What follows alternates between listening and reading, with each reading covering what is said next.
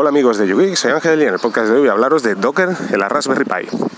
Si escuchasteis el último podcast, el podcast de Plex, bueno, eh, grabé el crossover con Fran y tuvimos invitado a, a Rapejin. Bueno, hay un momento del podcast en que Rapejin comenta que tiene montado Plex mediante Docker y bueno, eh, en el momento en que estábamos ahí en el directo, bueno, se me pasaron varias cosas por la cabeza muy interesantes y encontré que era muy, muy útil el poder montar y muy interesante el montar eh, Plex mediante Docker. Eh, creo recordar que en el podcast lo comenté, pero una de las cosas interesantes es el poder, por una parte está la sencillez de montaje ¿no? de servicio mediante Docker, que eso pues es, es indudable. Aún así he de decir que probablemente Plex es el servicio más complejo de montar con Docker respecto a lo que sería un repositorio o respecto a lo que sería, eh, ejemplo, la paquetería Snap, porque en Snap es simplemente una línea determinada, ya, ya lo tenemos funcionando. En, eh, mediante repositorio es bajar, por ejemplo, en el caso de, una, una derivada de, de lo que sería Debian pues sería bajar un archivo .deb y ya lo tenemos funcionando. En cambio, mediante Docker pues tenemos que configurar lo que son los puertos, tenemos que configurar la carpeta donde vamos a guardar el contenido multimedia, de manera que, que os digo, quizás en este caso es más complejo, que no lo es, pero bueno, es, es un decir, pero aún así eh, me, me, resultó muy interesante porque como sabéis, y si no lo sabéis, los dockers al final son, son contenedores donde, donde podemos, no nosotros, sino la persona que lo haya creado, pero nosotros también podemos crear dockers, guardar todo aquello dentro de ese contenedor, todo aquello que hace que funcione ese servicio. ¿eh? De manera que las posibilidades de éxito son mucho más altas que si no lo haces tú de método convencional. Por ejemplo, si instalamos un Docker de Nextcloud, pues bueno, eh, dentro meterán lo que sería el servicio descomprimido con el servidor web y PHP ¿eh? y, la base de datos, de, de, manera que como todo es compatible, ¿de acuerdo? Y, y, ha estado testeado en su día, pues en teoría tiene que funcionar. Digamos que si funciona en mi Raspberry Pi, pues tranquilo que la tuya va a funcionar sí o sí, ¿de acuerdo? O en un servidor. ¿eh? Si lo ponemos en un servidor, pues sabes que en cualquier otro servidor montarás el Docker y funcionará.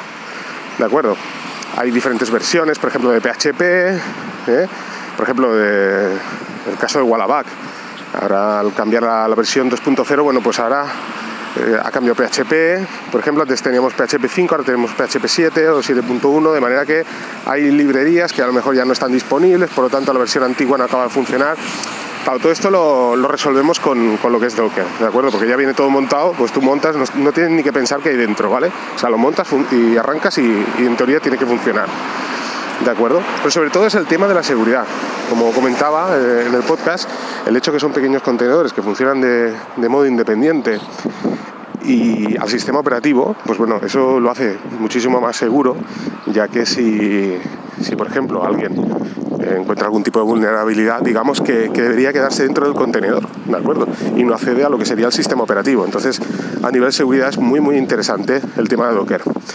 Pues bien, eh, me entró calentón, eh, Rapejín comentó esto, él tiene una distro que, que es para, para Raspberry y que está, bueno, pues te permite de un modo más sencillo, el, o sea, digamos que ya trae el Docker y todo esto instalado de manera que solo pues tienes que, que montar los Dockers y demás. Yo aún así me he querido complicar más la vida y, y como hice al inicio, como os digo, hace un par de años, que empecé con todo esto de, de intentar montar Dockers en la, en la Raspberry, lo que pasa que al final eh, lo dejé porque estaba muy verde y ahora veo ya que esto está mucho más avanzado. Pues bueno, eh, lo quería hacer mediante Raspbian. Así que lo que hice fue pues el, eh, el, buscar el método de instalación. Deciros que hay muchos métodos de instalación. De hecho, Docker está disponible en Raspbian eh, directamente, en los repositorios oficiales. Aún así, he de decir que lo he montado y no funciona. Yo no sé qué pasa que, que no funciona. Pasa igual que, que, con la paquetería Snap. Seguro que hay algún método también con Snap que tiene que funcionar. Porque, a ver, yo en el Mobile World Congress, en el stand Ubuntu, vi Raspberries funcionando con, con Snap. O sea, que algún método tiene que haber.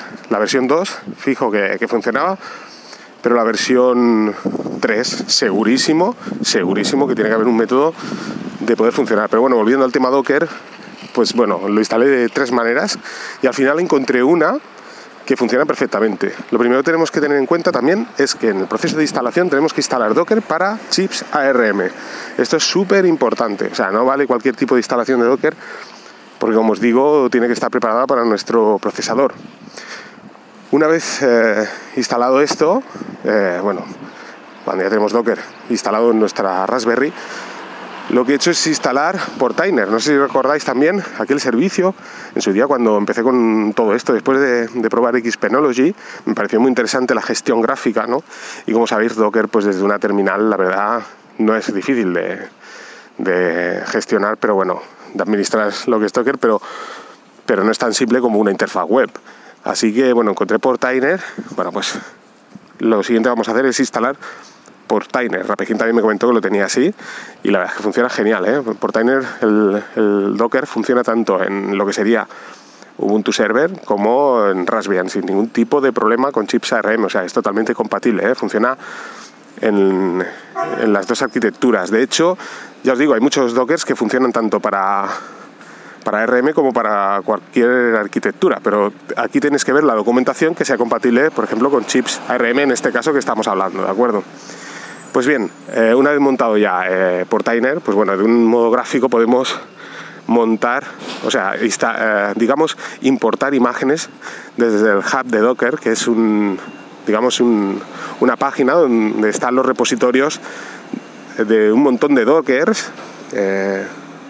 Es la página oficial de Docker donde hay una, tienda, por así decirlo, de aplicaciones o, repositorio donde se pueden guardar un montón de Dockers, tanto para que, son directos soporte oficial, ¿eh? por ejemplo, eh, podemos encontrar, yo sé, el Docker de Nextcloud, de OnCloud, de un montón, de Sinfin, de Resilio, de un montón de servicios oficiales y luego también eh, modificados por, los propios usuarios, ¿no? Y que lo comparten mediante el hub de, de Docker. Pues bien, yo aquí dejaría el podcast, deciros que, he montado eh, Nest he montado Transmission, he montado también Plex, por supuesto, y me he quedado muy, muy, pero que muy impresionado con el alto rendimiento que tienen los Dockers. De hecho, funciona mejor que mediante repositorios. O sea, tanto Nest Cloud, diría, ¿eh? Nest Cloud lo tengo más verde, lo tengo que probar más a fondo porque lo quiero llevar al límite pero lo que es transmisión y Plex es que vuela. ¿eh? Mediante Docker funciona mucho mejor. Así que yo creo que es un, interesantísimo método de instalación de todos este, estos servicios, como decía, primero por una parte en lo que respecta a seguridad, ya que, como os he dicho, trabaja de forma independiente a lo que es el sistema operativo, igual que a lo que se refiere a, usabilidad. ¿De acuerdo? Funciona muy, muy bien. O sea, es que va muy liviano, se mueve genial. Cosa que, por ejemplo, transmisión, pues con Raspberry no nos engañemos, pero hay momentos en que, digamos, se arrastra un poquillo. Pues bueno, la, con Docker la verdad es que funciona, la interfaz web funciona súper liviana y súper rápido.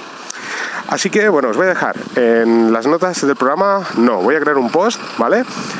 Eh, conjunto a, lo que sería el, podcast, eh, publicado en la página web. Aquí os dejaré el enlace en las notas del programa, donde podréis acceder a todo, a todo lo que tenéis que hacer para instalar Docker en Raspbian. Y a partir de aquí, bueno, Docker y, Portainer, y a partir de aquí, pues que os pongáis a jugar y a instalar eh, Dockers. Y ya veréis que, vais a alucinar, ¿eh? porque esto es un vicio.